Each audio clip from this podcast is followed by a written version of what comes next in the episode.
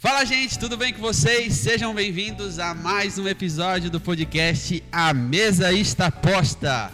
E hoje eu estou aqui com o Silvio e o Rodrigo para a gente refletir, trocar uma ideia, bater um papo. E eu gosto muito disso, de conversar com os irmãos a respeito do que Deus tem feito no nosso meio.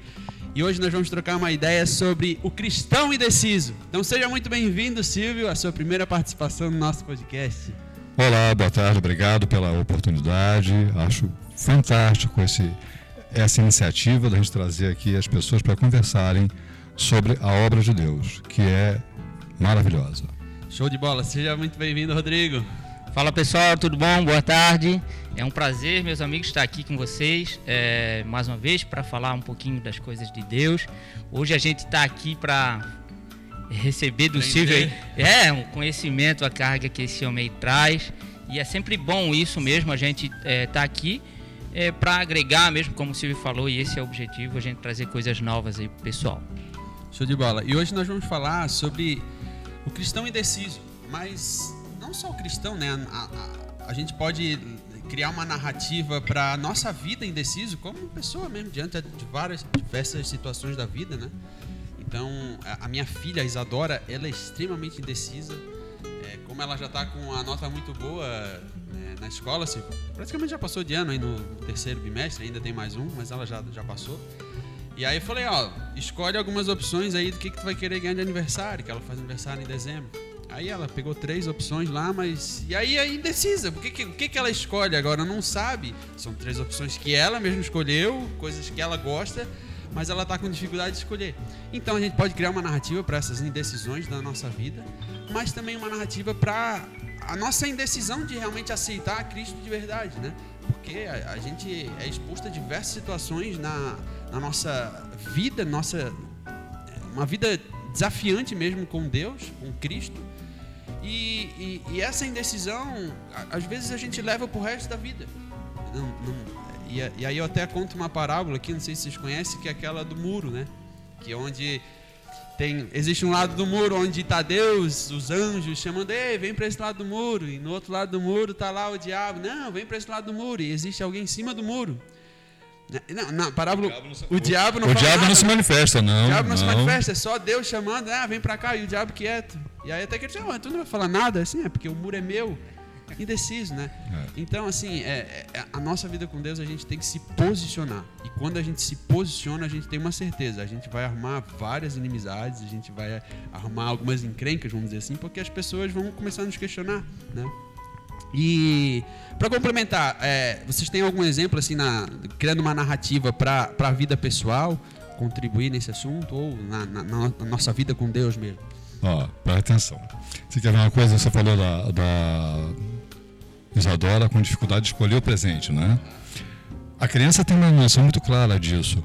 Toda decisão é uma escolha, não é? E toda escolha representa uma perda. Então, se ela escolheu a bicicleta, ela perdeu o videogame.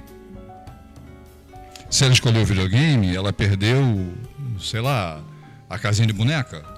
E, e, e ela fica na dúvida: o que, que eu vou perder? Não, não, é o que eu vou ganhar. O que às vezes deixa a criança assim meio na dúvida, né? É a percepção que ela tem de que quando ela escolhe uma coisa, ela perde outra. Então ela não está indecisa sobre o que escolher, é sobre o que perder. Isso é uma coisa que às vezes a gente tem. Né?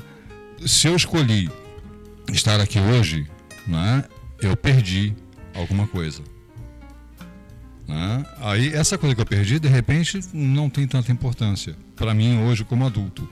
Mas a criança fica apegada a isso. Vai ser legal, né? É. Porque assim, muitas vezes, se tu for olhar assim, poxa, às vezes a gente se entrega de verdade a Cristo porque a gente não quer perder algo que a gente não quer perder algo. Exatamente. É, então aquilo nos segura tanto, nos amarra tanto que, poxa, se eu me entregar de verdade a Jesus, eu vou ter que deixar isso aqui. Isso gente faz refletir realmente. Muito legal. É, é, você, é você deixar, por exemplo, aquilo que a gente às vezes discute assim, em, em questão de família, em questões entre casais, né?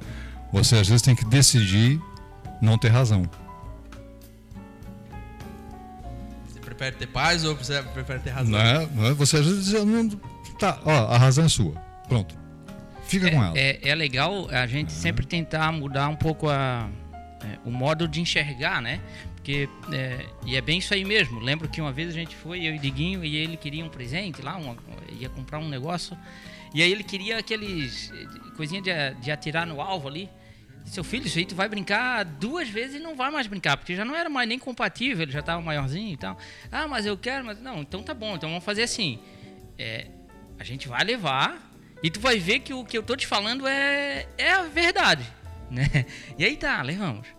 E aí, pô, dito e feito, né? Porque afinal de contas a gente conhece o, o, o, filho que tem. E aí depois ele sempre, ele sempre fala, até hoje às vezes ele lembra disso.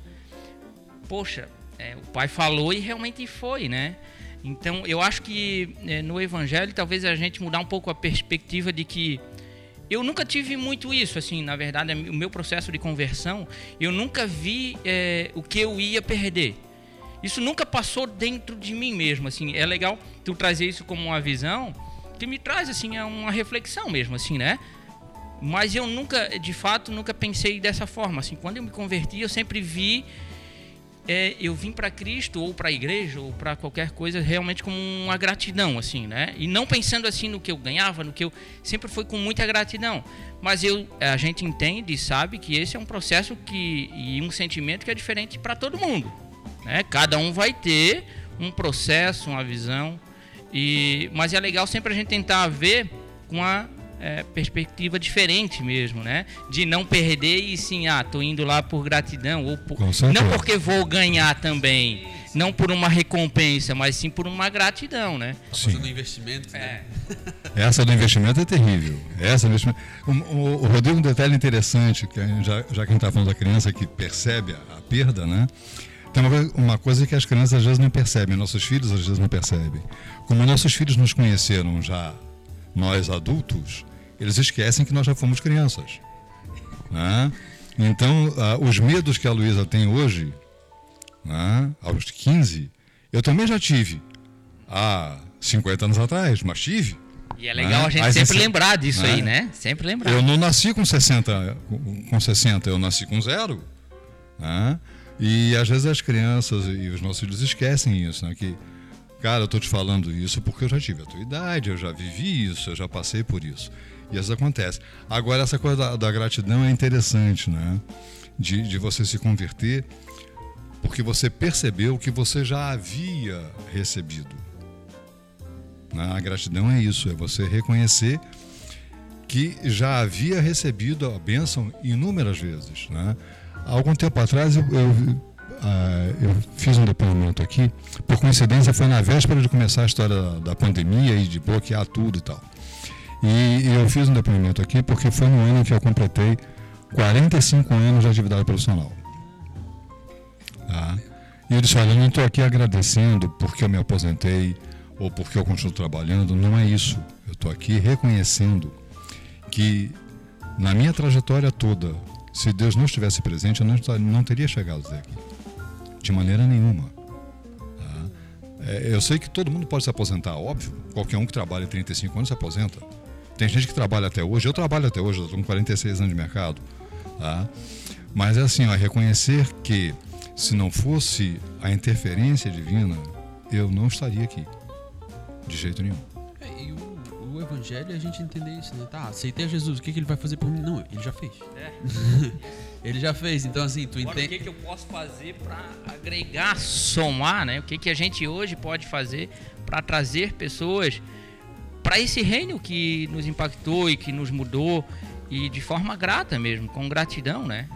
E, e até e muitos ainda tentam carregar um, um, um peso, né?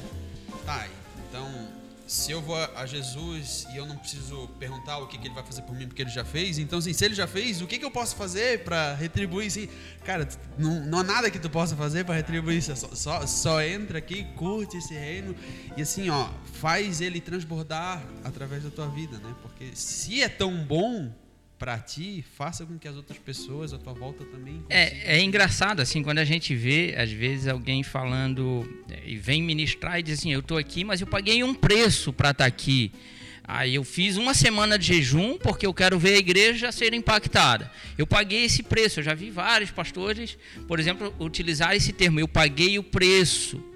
Tá, mas aí é, Não foi você Como que assim pagou, pagou né? o preço? Você não pagou preço uma nenhum. semana de jejum. É melhor talvez se ele. é, eu acho muito válido a pessoa é, praticar um jejum, oração, se preparar para trazer uma palavra. Isso aí é que vai fazer a diferença. Só que isso aí não é pagar preço. Isso aí é dizer assim, não, Senhor, eu estou aqui, eu estou de jejum porque eu quero mais de Ti, eu quero mais da Tua presença, porque eu sou tão grato a Ti que eu quero impactar essas pessoas. Dependente. É, mas Sim. não é preço. Como assim preço? Mas, mas é, é- é o hábito que a gente tem, ó, é, é muito comum. Todos nós, em algum momento, a gente é, adota uma posição assim de não pedir ajuda em algumas coisas e fazer e depois está vendo, eu fiz. O que você fez acabou de perder o valor. Porque você acabou de dar um preço sobre ah, o seu ato. Né? Quer dizer, quando, quando alguém diz assim, não, eu fiz um jejum para estar aqui, para impactar a igreja, você estabeleceu um preço. Você desvalorizou o que você fez. Exatamente. E na Acabou. verdade, Você jogou não é o pelo preço dele, não é pelo que ele está fazendo, não é por nada disso. Exatamente. Ele só está vindo anunciar aquilo que, que é o reino de Deus, assim. Não é Mas ele começou botando a etiqueta de preço na frente. Ó, eu fiz uma semana de jejum para estar aqui. Jogou fora o seu esforço, cara. Você botou um preço. Acabou com tudo. Acabou. Já era. E a gente voltar assim, a gente muito se fala na, na igreja, né? E quantas vezes já foi pregado sobre a escolha, né? E quando a gente. A indecisão tem a ver com escolha também, porque a gente escolhe alguma coisa, a gente decide por algo. Só que escolhemos estar aqui hoje, escolhe, algumas pessoas vão escolher estar no culto hoje, outras não. Só que a, a escolha é, não é só escolher o que fazer, é o escolher o que não fazer. E às vezes o evangelho é muito mais sobre o que escolher o que não fazer do que o que fazer. Porque, ok, a gente já entendeu, né, que é chegado o reino dos céus e a gente quer viver isso e o nosso desafio todos os dias é realmente viver esse reino. Só que a gente precisa entender que quando a gente escolheu viver esse reino, a gente também escolheu não fazer várias outras coisas, né? E aí é, tem uma referência que é que é talvez os mais tradicionais ou os mais ignorantes, eu falo assim, ignorante na falta do conhecimento, que é o cristão não pode fazer muita coisa. Não pode isso, não pode aquilo, não pode aquilo, não pode aquilo. Então, assim, um recém-convertido, ele entra assim, puxa, mas que vantagem que eu tenho vir para cá porque eu não posso fazer nada? E aí, na, na questão da escolha que eu quero trazer, não é o não posso, mas é o eu não preciso. Né? Então, não é que eu não posso mais fazer isso, é que eu não preciso mais fazer isso porque eu estou satisfeito no reino de Deus. Eu até falei outro dia no culto da Vagem sobre o cachorro-quente do peru, né? Foi lá, comeu dois cachorro-quentes, eu fiquei extremamente satisfeito. Aí vem um docinho, poxa, eu queria muito comer o docinho, mas eu já estava satisfeito. Então, o reino de Deus é isso, porque vem, ah, poxa, mas tem uma balada, sei lá, alguma coisa que legal. Ah, pode até ser legal, mas eu não preciso disso porque eu estou satisfeito no reino. Porque quando eu escolhi fazer parte desse reino, eu entendi que eu também escolhi não fazer várias outras coisas. É a, a diferença, Tiago, entre três, três coisas, né? Posso, devo e quero. Nem tudo que eu quero eu posso, nem tudo que eu posso eu devo, né? É aquela história, tem uma passagem bíblica, eu não me lembro em que capítulo e versículo, mas que diz assim, ó, tudo me é lícito, mas nem tudo me convém. Exatamente. Então a gente tem que perceber isso. O, o que a mensagem nos leva a questionar é entender a diferença entre o que eu posso, o que eu devo e o que eu quero. né? Nem tudo que eu quero eu posso, nem tudo que eu posso eu devo. Eu posso ir para balada? Posso, nada me impede. Mas eu devo. O que, que eu vou encontrar lá? O que eu vou encontrar lá realmente é conveniente para mim? Vai me satisfazer? Não, então não devo, porque não não me acrescenta nada. Não, não é que eu não possa, eu até posso, mas para quê? Né? É, é essa, são essas questões que a gente tem que, que resolver. E muita, você falou aí da questão da, da ignorância, é, é muito importante isso. As pessoas às vezes não, não param para refletir sobre a importância de conhecer. Né? Quando eu mandei um- um- uma proposta para você, eu falei de Oséias, né? que diz: ó, o, o povo perece por falta de conhecimento. Quer dizer, às vezes as pessoas ficam na dúvida: ah, por que, que eu vou me converter? Porque não conhece. Né? Não sabe o que, o, o que isso representa. E começam a ouvir também muitas pregações, entre aspas, equivocadas, né? e que acabam dificultando. Né? Você falou da, da, da questão da ignorância. Uma coisa que a gente pode fazer é julgar o outro. Nada nos impede. Desde que não seja um julgamento hipócrita. Mas a gente, a gente deve fazer? Nem sempre. Né? Então, quando você vê aquele, aquele cristão que parece o cachorro farejador do aeroporto, fica procurando droga na mala de todo mundo, né? É, é ele fica farejando para encontrar o seu pecado, para encontrar a sua falha. Esse afasta as pessoas da igreja. Pode estar biblicamente correto ele, mas ele falou na hora errada, no tempo errado, na situação errada e ao invés de aproximar ele afastou. Afastou. E, e, e a gente quanto a gente deve sempre voltar assim pensar assim quantas pessoas eu consegui é, trazer para o reino e quantas eu consegui afastar do reino porque para afastar a gente consegue com muita facilidade né claro que é sim. bem isso aí às vezes numa intenção até é, nobre digamos assim mas totalmente mal colocada, de forma totalmente equivocada e ruim. Então é sempre muito bom a gente ponderar e pensar nisso. Pô, é, até que ponto eu estou agregando para o reino, né? E, e essa questão de, do conhecimento é bem interessante. A gente sempre fala nisso. Acho que te mandei numa mensagem uma vez. Eu acho que o desafio é, da gente, como cristão, de buscar sempre o conhecimento da palavra, é a gente, quanto mais conhece, permanecer é, crendo. Porque quando a gente traz muita bagagem de conhecimento, a gente tende a trazer a razão, a razão dessa terra mesmo, falando é, das coisas lógicas dessa terra. E aí o crer é muito desafiar essas lógicas. Né? Ah. E aí é decisão. Ah, eu estou lendo isso aqui, a lógica, a física, a ciência me diz totalmente o contrário, mas eu decido permanecer crendo em ti, Senhor. Posso discordar de você? Pode, com certeza. Ainda agora eu estava conversando com a, com a tua esposa sobre isso. Olha só. Lá no Antigo, no Antigo Testamento, lá no Gênesis, Deus fez o homem sua imagem e semelhança. Não é isso? Muito bem. A ciência prova que isso é verdade. Como? Vamos lá. Não é possível matematicamente falando, você ter uma imagem sem ter um domínio. Na física, para você ter uma imagem, você tem que ter um objeto que refletiu a luz e provocou aquela imagem. Então não é possível existir um homem sem que exista um domínio, algo que o represente. Tá certo? Então, já provei para você que a lógica matemática não desfaz, pelo contrário, ela está presente na criação. Ele diz a imagem e semelhança. Semelhante não é igual, semelhante é parecido. Em que, que o homem é semelhante a Deus? Eu estava conversando com a, com a Rosa ainda há pouco. Nós somos capazes de trazer para a existência coisas que não existem. E Deus fez isso. Ele trouxe para a existência coisas que não existem. Então nós somos semelhantes a Ele. Não somos iguais. Por que não? Olha só, Tiago, a aliança que você está usando, ela existia? Não, alguém fez. Então alguém trouxe essa aliança para a existência, porque ela não existia. Só que ninguém consegue fazer um átomo de ouro.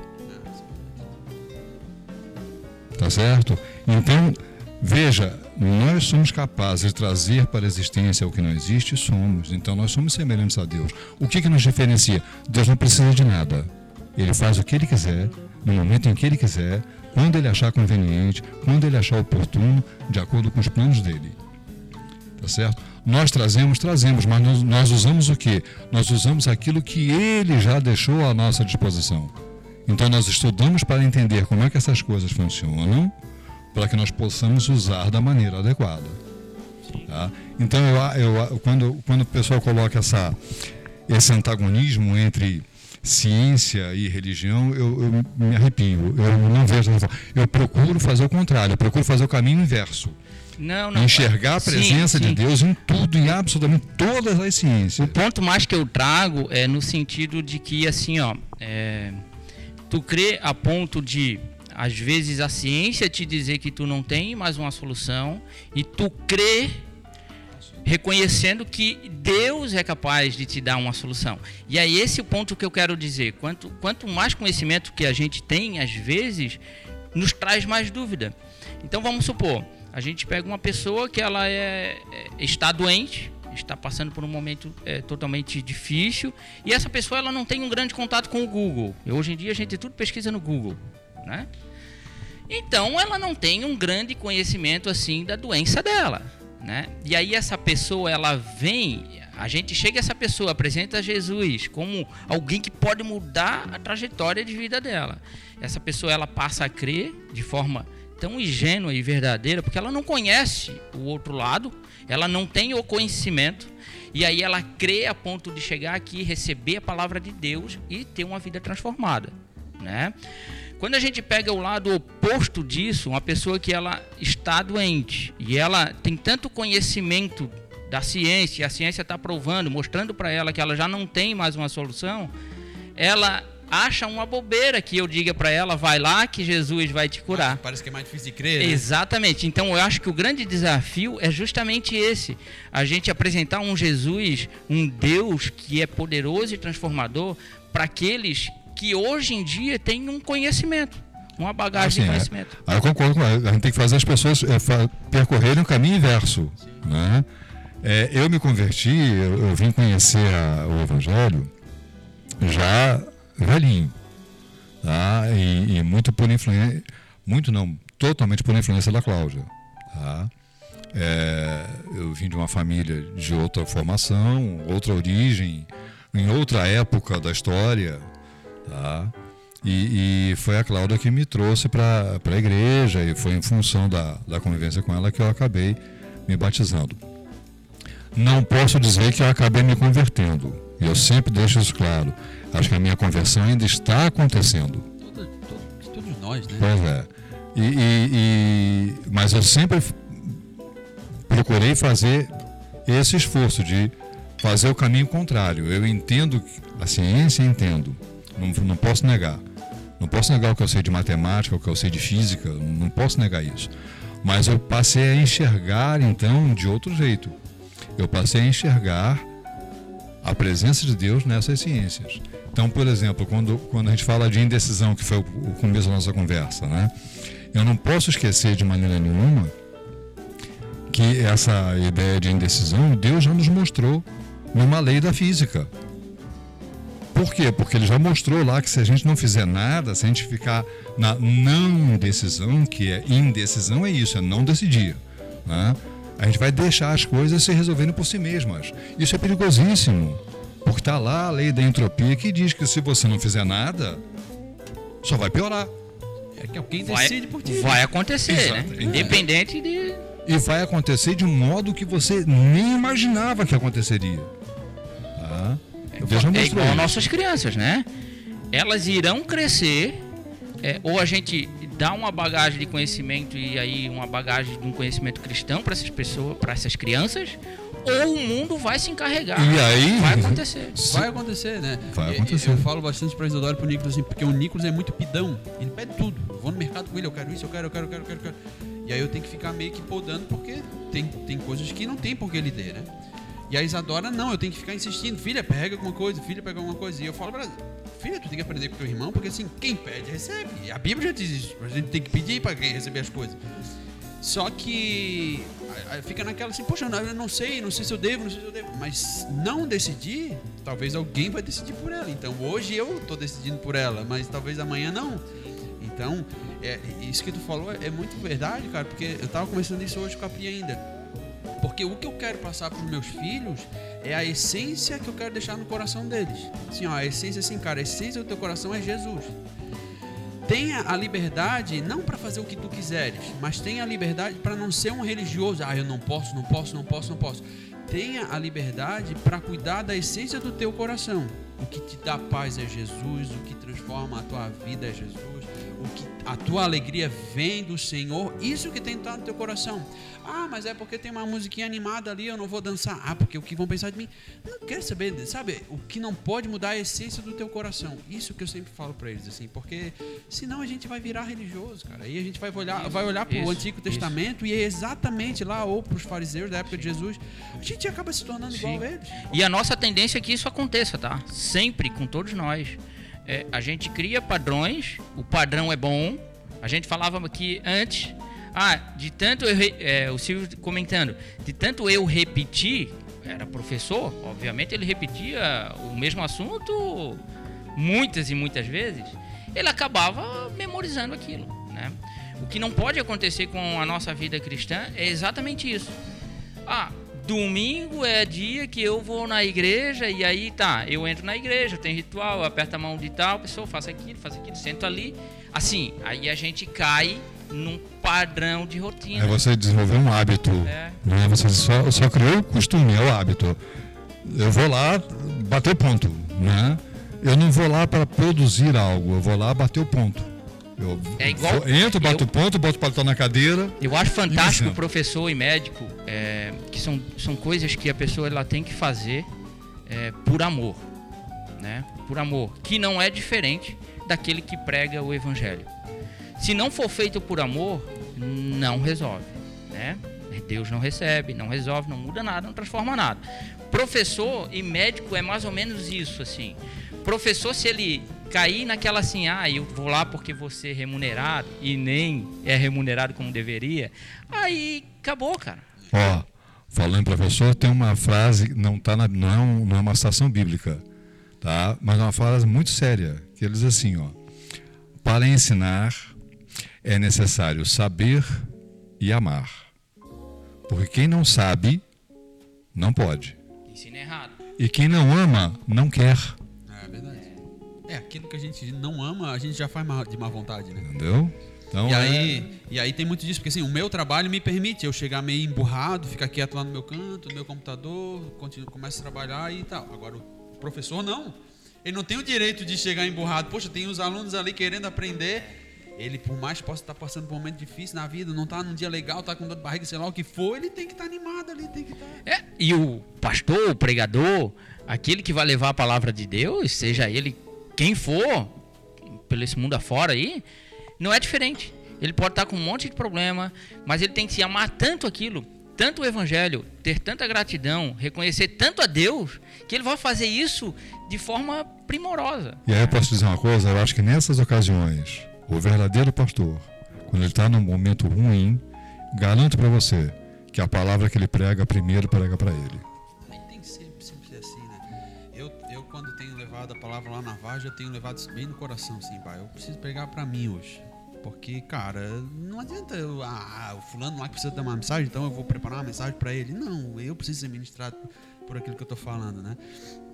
Então, isso é, porque isso até é a direção de Deus, né? Poxa, eu vou buscar uma direção de Deus para algo que eu preciso ser ministrado e aí eu compartilho isso com a igreja. Então, eu acho que quem está na, na frente é, tem, tem sempre esse propósito mesmo.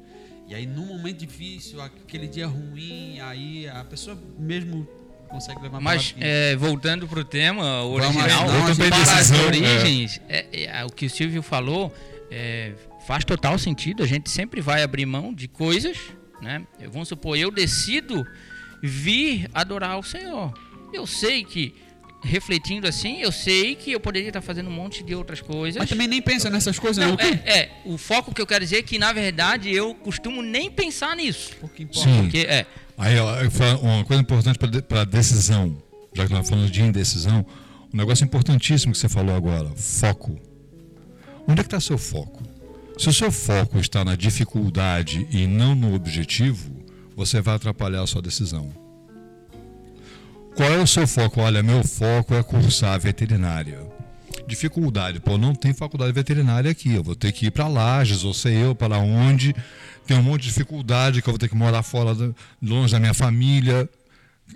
Se você ficar olhando para as dificuldades, você não vai sair do lugar. Né? Você não vai sair do lugar.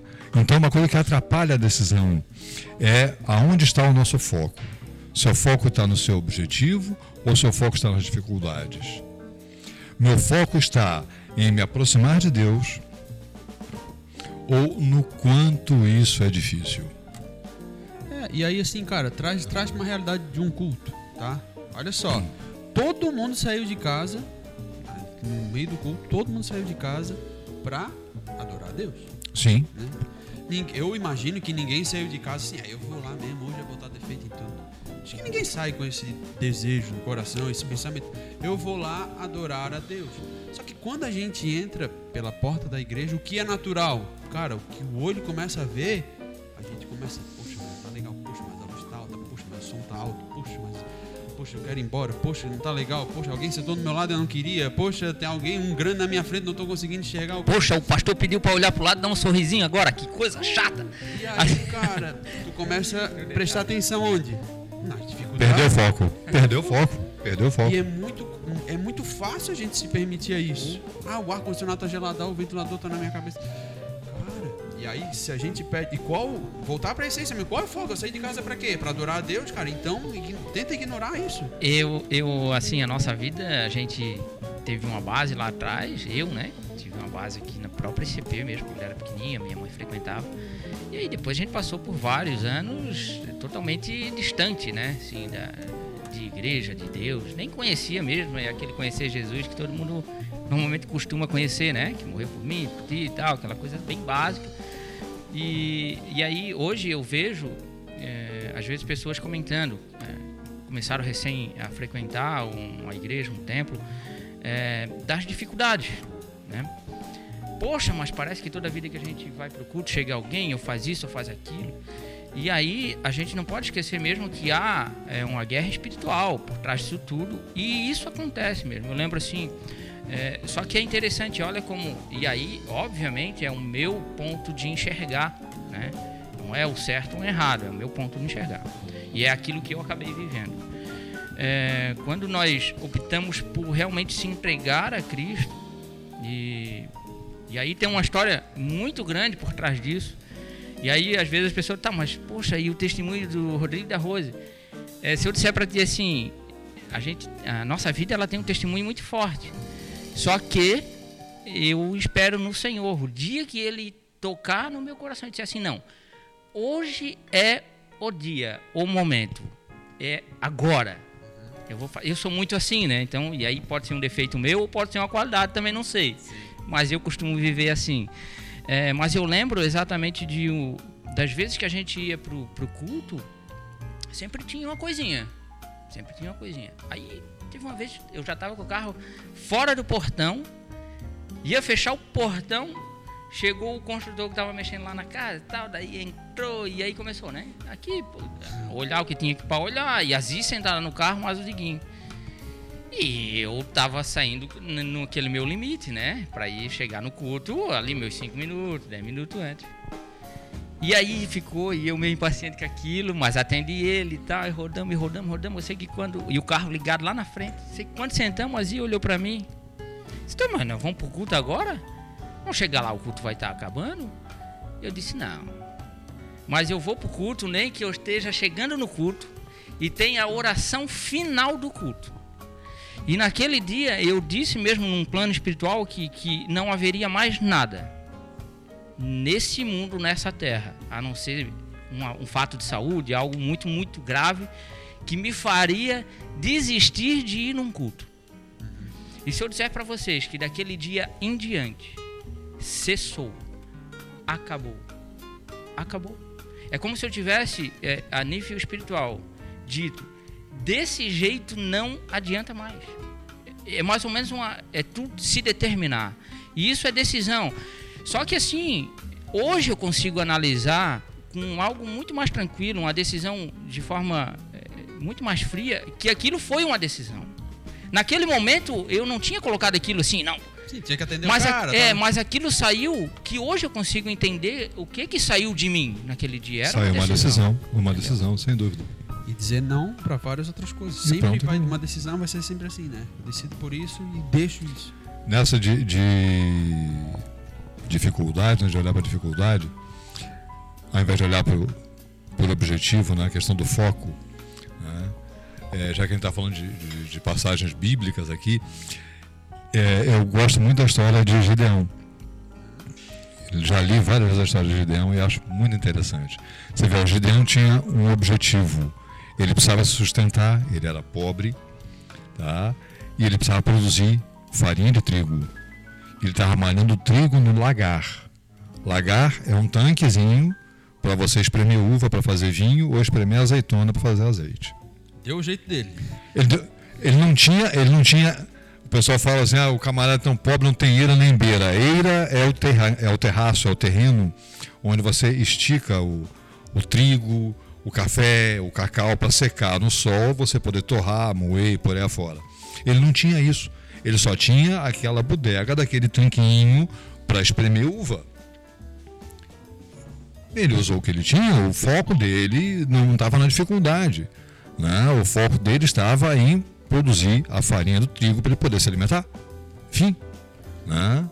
Então, acho que isso é importante. Às vezes a gente, a gente para e fica olhando muito para a dificuldade, e aí vem um outro empecilho para a decisão, que é a autopiedade. Ai, meu Deus, como é tão difícil. Está tudo tão difícil para mim, meu Deus, eu não consigo. Para de se lamentar, cristão, meu Deus do céu. Para com isso, para com autopiedade. Sabe? Faz, olha para o objetivo e percebe. A autopiedade não muda. Não, não muda, não muda é. nada. Assim, ó, coisas que não mudam. Não muda nada você ficar insistindo com a pessoa que ela errou. Você errou, você errou, você errou. Cara, eu sei que eu errei, mas me mostra o que eu tenho que fazer para consertar. Você ficar repetindo que eu errei, eu já sei que eu errei. Só que eu não estou sabendo consertar. Então me mostra como é que eu faço para consertar. Porque você ficar apontando e repetindo que eu errei, que eu errei, que eu errei, o que você está fazendo? Não ajuda em nada. Né? Não ajuda em nada e você está fermentando. E aí a minha, minha briga com a, com a história do fermento, né? Você está fermentando, você estava aumentando um negócio chamado ressentimento. O que, que é ressentimento? É você fazer a pessoa sentir de novo a mesma culpa, a mesma dor, a mesma angústia. Ela já sentiu isso, cara. E você está fazendo ela sentir de novo. Sim, sim. Eu, eu e comento, ela não avança. Eu comento com a Pri. Teve um, um, dia aí que eu errei feio com a Pri. Errei. E ela ficou chateada comigo, tá lá. Tá até me olhou agora pra. Eu errei feio com ela. E eu errei. E aí ela ficou chateada, poxa, eu fiz ela chorar e foi. Me arrependi assim, poxa, me perdoa, desculpa. E aí eu dei uma, uma oportunidade para ela e falei assim, ó, agora eu te dei algo que tu pode botar numa gaveta e toda vez que tu quiser tu pode usar isso contra mim, né? Ah, mas lembra naquele dia e pode trazer de volta aquilo. Ela não fez ainda, né? Espero que não faça. Mas ela tem algo lá na gaveta porque foi um erro grave, foi um erro grave que eu fiz. Mas pedi perdão, tá? Passou, tá tudo certo, me perdoou, tá tudo de boa.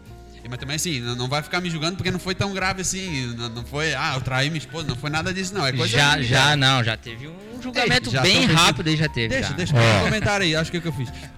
Olha, olha, olha a importância que você falou agora, Thiago. Presta atenção aqui. Eu já falei sobre isso aqui na, na, na própria CP. Perdão, o perdoar.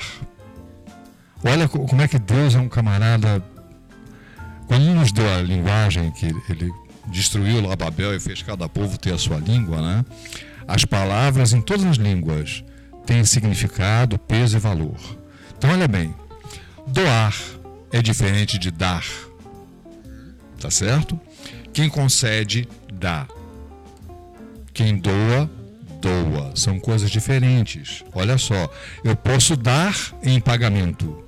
Então eu posso fazer uma dação em pagamento ou dar esse garfo em pagamento de algo, alguma coisa, estou falando uma troca. Isso é uma dação em pagamento. Eu posso dar um carro usado em pagamento por um carro novo, mas eu não posso doar em pagamento. Sim. É diferente. Tá certo? Perdoar. Olha bem, per quer dizer acabado, completo, irretocável. Perdoar é doar de maneira irretocável, irreversível. Não tem volta. A justiça, quando pega, quando o presidente da República assina um indulto de Natal, ela não perdoou o criminoso. Ela indultou. Isso, olha, a pena que você cumpriu está cumprida, morreu o assunto, você está livre. Não esquece, né? Não está perdoado. Se você cometeu o mesmo crime outra vez, você é reincidente e a pena é dobrada. Porque se ele perdoa, é completo, não tem mais crime. A ficha é limpinha, zero quilômetro. O perdão que Jesus te oferece é esse. A sua ficha é zero quilômetro. Tá limpo. Limpo. O que ficou para trás, ficou para trás. Tá certo? Então preste atenção. Ninguém concede perdão. Porque você não pode dar aquilo que tem que ser doado. Se você perdoou, você não pode retomar o assunto. É, isso é legal porque entra naquilo que tu falou, né? Porque assim, ok. legal pra caramba esse conceito, né? E faz total sentido. Agora, quando a gente pega isso e botar na prática, poxa, como assim? Quando eu fiz algo que te magoou, poxa, cara, te magoou de verdade. Pensa assim, poxa vida, por que o Thiago fez aquilo comigo? Poxa, fiquei triste. Nanana. E de repente assim, ah, esqueci. Não. Né? Tu pode, pô, tu vai me perdoar, talvez tu olhe para aquilo e não te machuque mais, mas dizer assim, esqueci, é difícil. E aí a gente traz para aquilo que os nossos olhos veem, aquilo que o nosso coração sente, né? Mas verdade, Jesus nos perdoou de uma maneira tão grande que a gente não consegue perdoar as pessoas do mesmo jeito. Verdade. Isso é, é muito interessante. Já tive alguns diálogos com, com Jesus, digamos assim, nesse sentido, assim, de eu mesmo antes me culpando de coisas que eu não praticava, do evangelho mesmo, de não. Como assim? E de pecados mesmo, né? A gente comete até hoje muitos pecados. Pecados, pecados, pecados. Só que quando a gente não está, é, não tem uma vida com Cristo, esses pecados eles tendem a ser muito maiores, potencializados e tal. Ainda que não existe pecadinho, pecadão e tal. Mas é, tu concede mais é, desejo de carne, visões, ofensas e assim por diante, né? E, e aí quando eu encontrei esse Jesus que me perdoava, assim, eu me culpava. Eu chegava para não, não, não. E aí e era assim, e aí ele falava comigo ao coração assim: "Ei, eu já disse para ti que eu já esqueci isso aí, vai viver é de agora para frente". E assim foi várias vezes. E olha como, como esse conflito é sério, porque veja, a gente repete a oração que, que Jesus ensinou e não percebe que a gente pede perdão assim como nós perdoamos. Quer dizer, Aham. nós queremos receber um perdão absoluto, mas nós não perdoamos perdoar. absolutamente. A gente não consegue. Olha que conflito É, é um terrível. conflito que eu tenho, assim, né? É, eu acho que todo mundo deve ter. Algumas pessoas têm um pouco mais facilidade, outras menos, e assim por diante. E aí não é questão assim, ó. É porque eu tenho muito aquela coisa assim, ó. Não adianta eu falar pra ti que eu te perdoei. Eu tenho que sentir que eu te perdoei. Ou seja, eu não, não posso mais sentir Sim. mágoa, rancor, nada disso. Daí eu posso dizer pra ti assim, não, eu te perdoei. Né? Fica da boca pra fora. Porque, e aí é um sentimento que ele nem vai vir de mim. Ele vai vir de, de um Deus. Nas né? atitudes começa a fluir tudo de novo, as coisas começam a ficar normais. Agora, se não adianta eu dizer que te perdoei, cara, e se eu não consigo te olhar na Não, cara. e aí chegar 30 dias depois, tirar da gaveta, como o Thiago mesmo falou. Não adianta, porque daí não foi verdadeiro. Aí só falou. Aí e a gente aí, na volta. verdade, pra Deus não importa. Aí a gente volta lá no início da conversa, quando você disse aí do pastor ou do pregador que disse que jejuou uma semana, não sei o quê. Quando eu digo, eu te perdoei, eu acabei de cobrar do perdão. Mais ou Porque eu menos. já te perdoei! É, é isso aí. Que perdão vagabundo é esse? Eu tô aí. jogando na cara! Não, e Dá aí, cartada, né? aquilo que Entendeu? Jesus me falava era justamente isso. Jesus nunca me jogou na cara. Sim! Nunca, desde que eh, Jesus me perdoou e eu, eu passei a ter uma vida com ele, assim, conhecê-lo, ele nunca sequer me jogou na cara que eu tinha feito errado. Não. né? Eu, eu me cobrava. E aí ele me dizia, ei, já te disse que aquilo ali A gente acaba mim. se culpando, É, né? entendeu? É assunto encerrado. É, encerrado. Morreu o assunto. Chega. E tocando em frente ali de Gideão, Gideão, é, você não conhece, tá lá na, em Juízes? Juízes 6? Juízes, Juízes seis. né? É, e Gideão tá ali malhando o trigo e depois aparece um anjo do Senhor ali pra ele. E não é um, é o. Parece o, Ó, ó, olha a diferença. Não é um, é o anjo do o. Senhor. Isso. E, e aí Gideão tá tão desesperado ali porque, poxa, eu sou pobre, eu não tenho condição, olha aqui minha família, não tem como Deus fazer algo na minha vida. E aí ele chega a falar assim: se Deus estivesse com a gente mesmo, ele não tinha deixado acontecer isso tudo. E aí ele pede uma prova, o anjo. Ah, eu quero saber se é tu mesmo, né? Sim. né? E, e- e eu tava refletindo sobre isso, cara, porque assim, se a gente for olhar pra nossa vida com Deus, quanto tempo a gente tá na igreja, e parece que a gente se tornou um cristão profissional, porque mais uma vez eu volto na história de vir aqui bater o cartão, porque assim, há tanto tempo a gente escuta que, poxa, Jesus, ele cura, faz milagre, ele transforma, ele é poderoso, no nome de Jesus há poder para curar, para salvar, para libertar. Tanto tempo a gente escuta isso, mas parece que a gente não vê mais as coisas. E aí a gente parece que não acredita tanto assim. E aí eu vou dar o exemplo, por exemplo, do carro. Hoje a gente entra para dirigir um carro, a gente não pensa mais no que, ah, cara, eu tenho que dar seta, eu tenho que passar marcha, eu tenho que pisar na embreagem, eu tenho que olhar no retrovisor. Se tornou automático. E 95% das coisas que a gente faz é no automático, né? Botar roupa, escovar o dente, a gente não pensa mais para fazer as coisas. E talvez a gente tenha entrado no automático na igreja também. Ah, já ouvi aí tantas mensagens que Jesus cura. Não está curando. Ah, Jesus transforma, mas também não estou vendo nada. Será que a gente entrou nesse automático e a gente esqueceu que realmente no nome de Jesus há poder de verdade? Há poder para transformar, há poder para curar, há poder para libertar, há poder para transformar a, a minha vida, a tua vida, a nossa vida de verdade. Será que a gente está ignorando isso e entrou no automático? Assim, ah, Eu acho que é mais grave, Tiago. Eu acho que assim, não é só o interno automático. Às vezes a gente fica. A gente quer ver a mudança no outro. A gente quer ver o milagre acontecer. E a gente não vê. Isso cria, sabe, cria uma, uma, uma coisa, hein? sabe? É, é- é complicado, porque eu esperava tanto que você mudasse. E você não muda. quer ver é aquele testemunho Quem sou eu? né? Sabe? Quem sou eu para julgar as mudanças que Deus está fazendo na sua vida? Sim. Quando foi que eu recebi uma procuração de Deus para avaliar o agir dele na vida do outro? Para chegar e dizer assim, pá, Rodrigo, visse como Deus ainda faz, olha o que ele fez na vida de Silvio. Entendeu? Sabe, nós não temos esse direito de maneira nenhuma. Eu sempre costumo dizer assim, ó, é, o que sempre foi muito fantástico é, para mim desde que eu conheci a Cristo é primeiro o amor que Ele é capaz de sentir por a gente, né? Pecador molhado que se molha todos os dias, né? Tá sempre encharcado de pecado? Seja Aquele que acha que matou o velho homem no, Ah, nas é. águas do batismo, Não. não sabia que sabia nadar, né? É, é bem, é bem desse jeito aí. É, bem- é- é perfeito, é isso aí mesmo. E só que assim, ó, que sempre é, me impactou e se a gente parar para dentro, olhar para dentro da palavra, sempre foi assim, é, um reino que é capaz de fazer coisas acontecerem de imediato. A gente tem a concepção hoje, e talvez a gente está sendo é, educado religiosamente, para que que as coisas têm que ser assim. Não, tu vai lá no culto hoje, nem vai acontecer hoje, mas assim, eh, vais começar a ser transformado.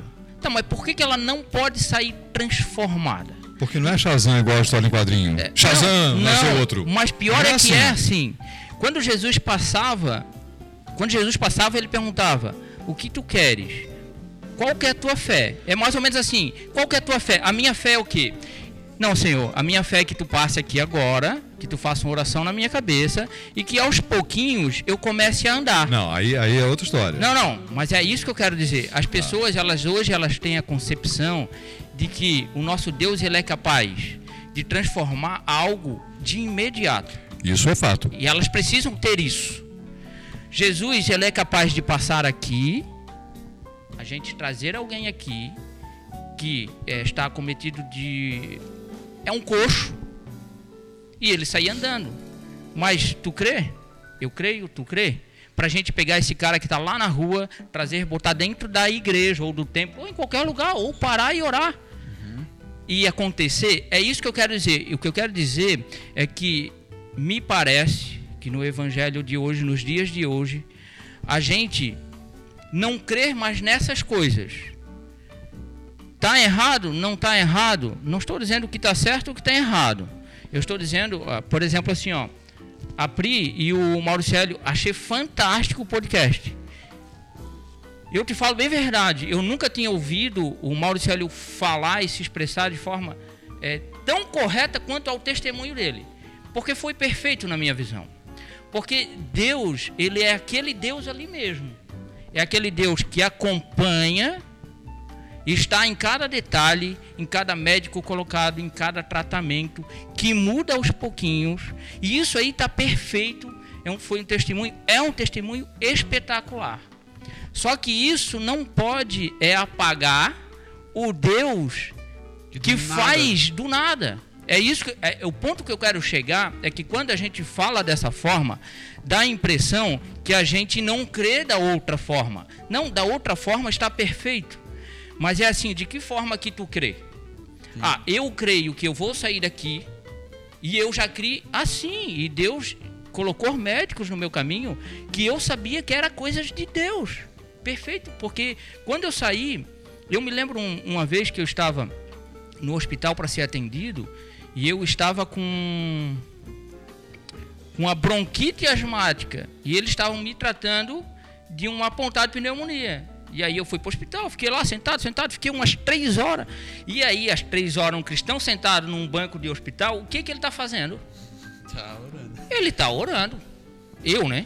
Eu tô ali orando, orando, falando com Deus, mas não é possível, meu Deus, não é possível, não é possível tal. E aí eu me propus a sair dali e ir num determinado local. E eu disse assim: se for isso mesmo que o Senhor está me colocando no coração agora, mas eu estou falando, isso era depois de umas três horas. Depois de muita conversa com Deus. Eu quero que eu. E olha como eu sou chato, eu sempre digo que eu sou chato. Eu quero que eu chegue lá, eu não havia avisado, e as coisas aconteçam assim, muito específico. E se eu disser para ti que quando eu cheguei lá, alguém que não me conhecia praticamente olhou para mim e só fez assim, me mandou entrar na sala e nós sentamos lá e nós começamos a falar de Deus antes de eu falar do que estava acontecendo comigo. E aí, é nós falamos uns 20 minutos de Deus. Assim, uma bobeira, posso dizer, porque uma coisa assim que. Tá? E aí ele está, o que que está acontecendo? Aí eu expliquei para ele, e assim, ó, o que eu estava era, era bem grave, a minha mulher testemunha disso, no sentido assim, ó, eu tossia duas vezes e o ar ia embora, bronquite asmática. Sim. Ia, mas ia embora de tal forma que a lágrima corria e eu queria que o ar voltasse e não voltava. E, e eu passei alguns bons dias assim, porque a gente cristão, a gente é meio teimoso também. Não quer ir no médico também, né? E eu passei alguns bons dias assim. E aí, quando eu falei para ele, estava acontecendo. E eu disse, ó, que eles já me deram, foi isso aqui, isso aqui. Ele disse, não, cara, isso aqui tá errado, isso aqui tá errado. Porque eles estão tratando a coisa errada. Assim, ó, foi tão de Deus e eu sei disso, porque primeiro que eu fiquei três horas praticamente falando com Deus. Terceiro, eu exigi algumas coisas de Deus que só Ele podia fazer.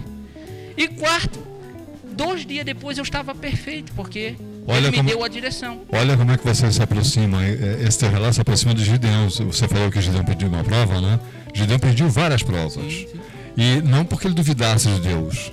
Ele estava duvidando dele mesmo. Sim. Disse, poxa, será que isso que está acontecendo é Deus falando comigo ou é fruto da minha imaginação, do meu desejo de liberdade, de prosperidade? Então eu vou, vou propor um teste. Se for realmente uma coisa de Deus, vai acontecer isso. Isso. É o teu relato? É. Se for realmente uma coisa de Deus, ele vai. O orvalho vai molhar tudo em volta, mas a lã vai ficar seca. Não, e aí continua, ah. porque, aí me recorda um pouco a história, assim, mas aí eles estavam ali é, guerrando com os Amalequitas e os Midianitas, né? Sim. E aí então Deus é, pede para que ele chame um povo para guerrear com ele, e no início acho que são 32 mil, 32 mil pessoas. Não sei quantos mil e tal, e Deus, cara, é muito. E aí é muito, aí Deus diz assim: não, não, o, o Gideão, pergunta aí quem que tá com medo desse povo aí. E aí eu acho que acaba sobrando 22 mil pessoas, porque uns vão embora com medo. E aí Deus fala assim: não, Gideão, ainda tem muita gente. Eu sei que no final das contas sobra 300. E aí o Gideão olha assim, mas como é que eu vou ganhar aquele povo com 300? Assim, não, Gideão, é para tu entender que a força não tá contigo. A força tá contigo. É, e aí, só para complementar aquilo ali que eu estava mencionando, é perfeito e não tem nada de errado. É um testemunho lindo. Agora, o que não pode é a gente ver que hoje é, não é mais pregado é, um Jesus poderoso. É só pregado um Jesus que te acompanha. Sabe? É, mas, um problema. você quer ver uma e aí coisa, que é- o- e aí que o- talvez more o perigo, entendeu? Rodrigo, olha só, acho que assim tem uma outra coisa que a gente tem que observar assim. A gente falava ainda agora, quem é você para avaliar a obra de Deus na minha vida? É porque você espera que a obra de Deus na minha vida comece com uma determinada característica. A prova de que Deus está agindo na tua vida é que você vai fazer tal coisa. Não. Negativo. Negativo. É, mas aí. Deus, Deus não tem. Veja, Deus não tem que provar a existência dele ou a, a presença dele na minha vida para satisfazer a sua. Concordo plenamente. Deus vai fazer, manifestar a presença dele na minha vida de acordo com o projeto dele. Mas aí é a seu. responsabilidade que a gente tem como alguém que vai anunciar o reino é anunciar que ele continua o mesmo, certo? Sim, sem Ele dúvida. continua o mesmo. E aí eu falo como responsabilidade da gente como cristão quando a gente vai falar para qualquer pessoa na rua de convivência e tal. É que a gente tenha no mínimo a responsabilidade de pregar o mesmo Jesus, o mesmo reino, que é o mesmo reino. O que que é? É aquele Jesus que pode te transformar de uma hora para outra Sim. ou também aquele Jesus que estará contigo em qualquer situação. Mas aí é isso que eu digo, a gente precisa ter um mínimo da responsabilidade de pregar o mesmo Jesus. E não somente o Jesus que acompanha. Também não somente o Jesus que vai te fazer algo instantâneo. Sim, sim. Não. E aí é me parece que a referência que a gente tem hoje é apenas de um Jesus que estará conosco a qualquer coisa É que a gente né? põe a cruz Sim. aqui e carrega porque ele está comigo. E é isso, isso que é, é talvez a grande diferença da manifestação do próprio reino. A gente tem que perceber assim, que existem momentos em que ele vai interferir de imediato e existem momentos em que ele vai. Observa quanto tempo levou para Deus preparar Moisés. Veja só, Moisés Ah, ficou? Moisés ficou 40 anos vivendo no palácio do faraó, tá certo? Aprendendo a cultura do Egito, os conhecimentos do Egito, os costumes do Egito, tá certo? Até que ele saiu. Levou mais 40 anos nas terras de Midian, tendo contato com as pessoas que conheciam o Deus único. Tá certo? E depois levou mais 40 anos conduzindo o povo pelo deserto até chegar à terra prometida. Moisés, olha. Cara, E Moisés é um cara do cara botar na mesa pra sentar. Porque eu fico imaginando assim, né? Chegar no céu, cara, não, nós vamos ter que tomar um café com Moisés. com certeza. Vai ter que me contar essa Com- história. Vai ter que explicar. Mas você percebeu? Olha só, Deus podia pegar o povo e.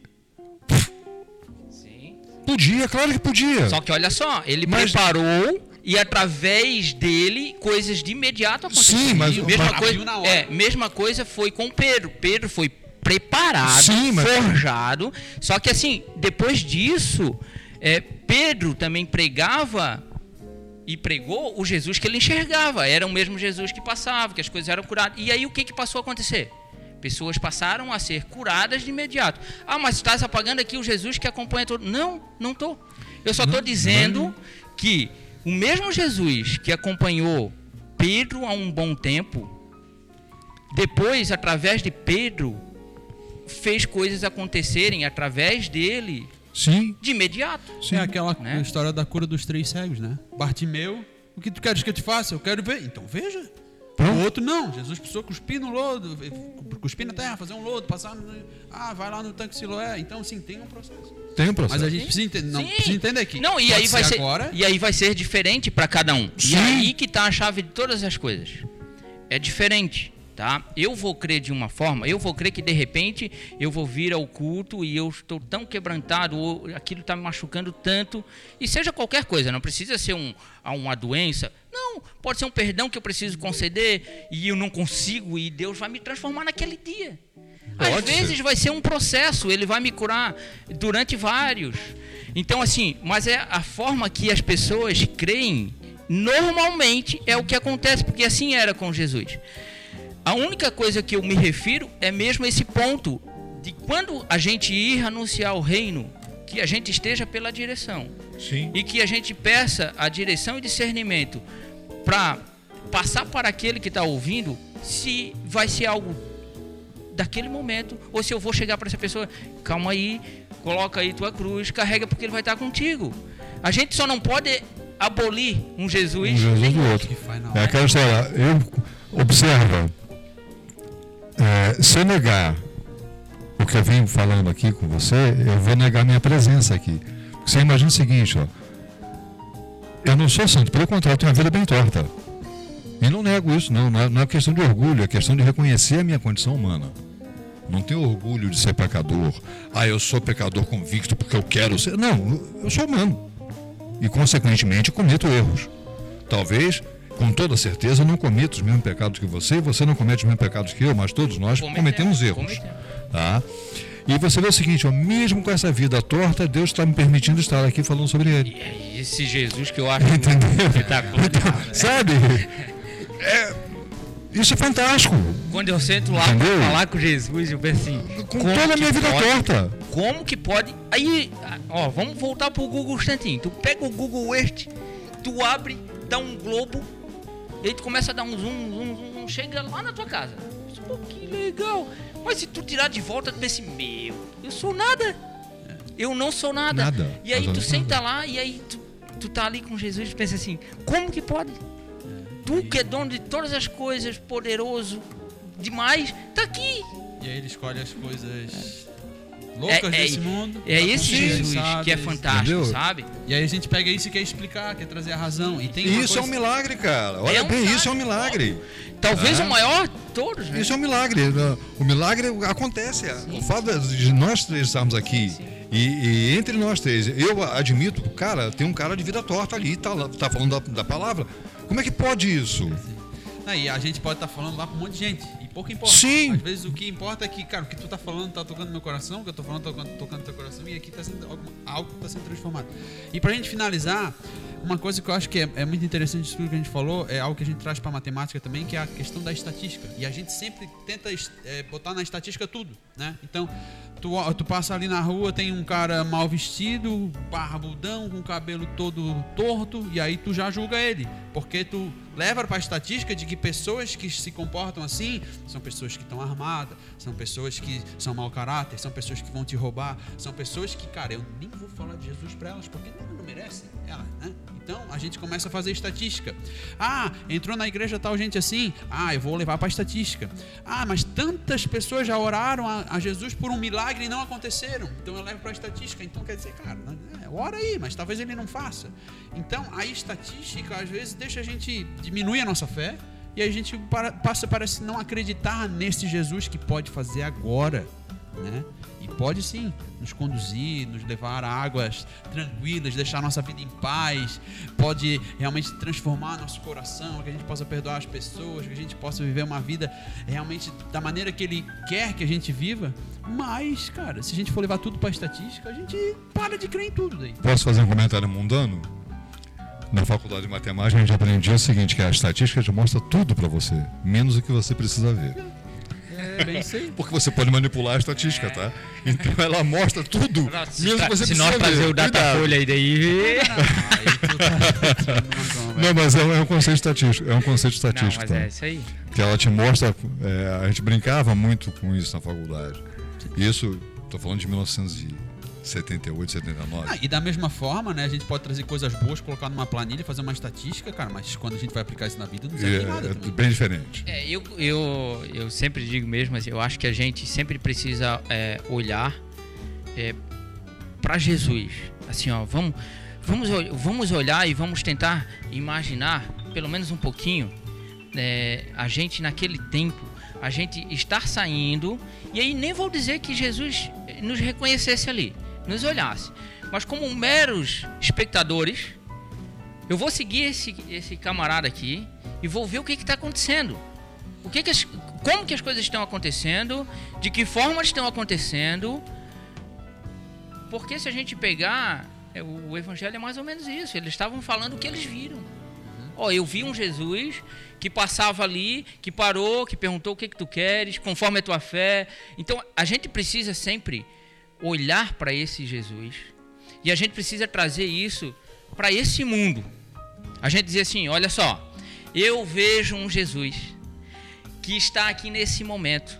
Ou que. Não, não, então vamos, vamos trazer para uma realidade assim: ó. Eu vejo um Jesus que ainda não está aqui, mas que está vindo lá na esquina. E que quando ele passar aqui, se tu sair daqui e tu for naquela grade, e tu se entregar, se tu tocar, se tu clamar, se tu pedir, ele, Ele vai fazer. Vai fazer. Porque é mais ou menos dessa forma que a gente deveria convidar a todos para vir à casa do Pai. Vamos sair daqui, vamos lá, porque lá, naquele horário, Jesus vai passar. E o que que ele vai fazer? Eu não sei. Mas o que que eu já vi ele fazer? Eu já vi ele fazer o cego enxergar, o coxo andar. Então é esse Jesus que eu acho que a gente deve ter no mínimo a responsabilidade de apresentar às pessoas. E aí o que ele vai fazer ou não, conforme o coração de- da tal pessoa, e aí é, é ele, é ele com a pessoa. E aí é importante, ó, vai fazer de acordo com a fé da pessoa e não de acordo com o merecimento da pessoa. Ele não atendeu ninguém por mérito. Exatamente. Ele atendeu por fé. Perfeito. Tua fé te curou. Não foi o teu Isso. merecimento, foi a tua Exatamente. fé que te Exatamente. curou. É isso aí. Tá? É isso aí. Então, é esse Jesus que eu gosto de, de apresentar às pessoas. É esse Jesus que eu, eu procuro caminhar todos os dias. E é esse Jesus que, quando eu convido alguém para vir, é com esse pensamento, é com essa visão. Quando eu saio de casa, eu saio assim, eu vou lá na, na tua casa. Eu sei que tu estás aqui comigo agora, mas eu vou lá na tua casa, porque eu não sei o que, que tu vai fazer naquela hora. E eu só quero contemplar a tua presença. Participar E o que tu quiseres fazer, faz, faz. Mas faz, Senhor, porque a gente gosta de estar contigo, de te isso. ver, de Faz te mais uma sentir. vez, que essa seja a nossa oração, né? Vai mais uma vez. E é, e é isso que é o ponto que eu chego, sabe? Que eu sempre tento chegar, pelo menos. Às vezes eu não consigo me expressar é, de forma mais correta, às vezes eu passo uma impressão errada e a gente sempre vai continuar dessa forma. Às vezes tentando passar de um jeito e não consegue, porque a gente não vai conseguir que o outro entenda exatamente Sempre vai gente existir fala. essa diferença entre o que você quer dizer e o que você diz e o que o outro escuta. Eu sou responsável pelo que eu digo, não sou responsável pelo que você escuta, né? Exato. Vamos lá. Pá, Deixa meu Deus, vamos longe, vamos longe. Ó. E aí, Mas- pois é, ainda tem um bolo aqui pra É, gente mas comer. assim, ó, foi excepcional, é isso aí. Café eu não sei se ainda tem, mas bolo tem. Eu gosto muito de, de falar das coisas de Deus, né? E aí peço perdão se de alguma forma eu falei algo que possa não ter somado, agregado, mas é um prazer sempre, é, né? O Tiago sabe disso, ver o Silvio é, se expressar, falar a forma que ele enxerga, que é uma forma é, é, de um cristão muito mais didático do que eu, um cara que estuda, que tem um- uma carga de conhecimento que eu não tenho né? E eu vou ter algumas coisas que ele não tem, isso é super normal, mas eu amo ver o conhecimento do Silvio. O Tiago aqui tem crescido aqui num, num conhecimento aqui teólogo mesmo, teológico da, da palavra espetacular. Então, é um prazer, uma honra estar aqui com vocês, meus amigos. Obrigado por hoje, Silvio. Vai ter uma próxima. Ih, nós vamos bater um bocado de conversa ainda. Obrigado, meu irmão. Obrigado, Rodrigo, mais uma vez. Tamo junto. E é isso então, pessoal. Agradeço aí vocês pela companhia. Que Deus abençoe vocês bastante, lhes conceda uma semana abençoada. E segunda-feira estamos aqui mais uma vez com mais um episódio. Um grande abraço, fica com Deus. Silvio, suas considerações finais, por favor. Não, só quero agradecer a oportunidade, meu Deus do céu, a chance da gente conversar sobre um assunto tão enriquecedor, tão que engrandece tanto, né? Eu acho que é, é, a gente está sempre aprendendo. Eu, você falou de conhecimento, eu tenho mais tempo, então né, eu sou mais velho que você. Estou lendo há mais tempo que você, é a única diferença que existe entre nós. Ah, você está lendo há 30 anos, eu estou lendo há 60. Estou há 30. 30 não tinha nem nascido ainda, Bom, vai- bom, enfim. Mas sabe, acho que a única o, o que nos diferencia é só isso, tempo. Eu tô lendo há mais tempo, só isso. E, e achei assim fantástico participar desse, desse processo e, e gostaria, sinceramente, se tivesse a oportunidade de voltar para a gente tomar um café sobre Moisés. Moisés. Ih, Que tem pano para manga para gente conversar. 120 anos para gente conversar é muita coisa. Não, Moisés eu queria ter tomado um café com ele. Com certeza. 40 anos com aquele povo reclamando. Assim, Ah. É luta, é luta. é luta. E tu olha pra hoje, que mudou, Silvio?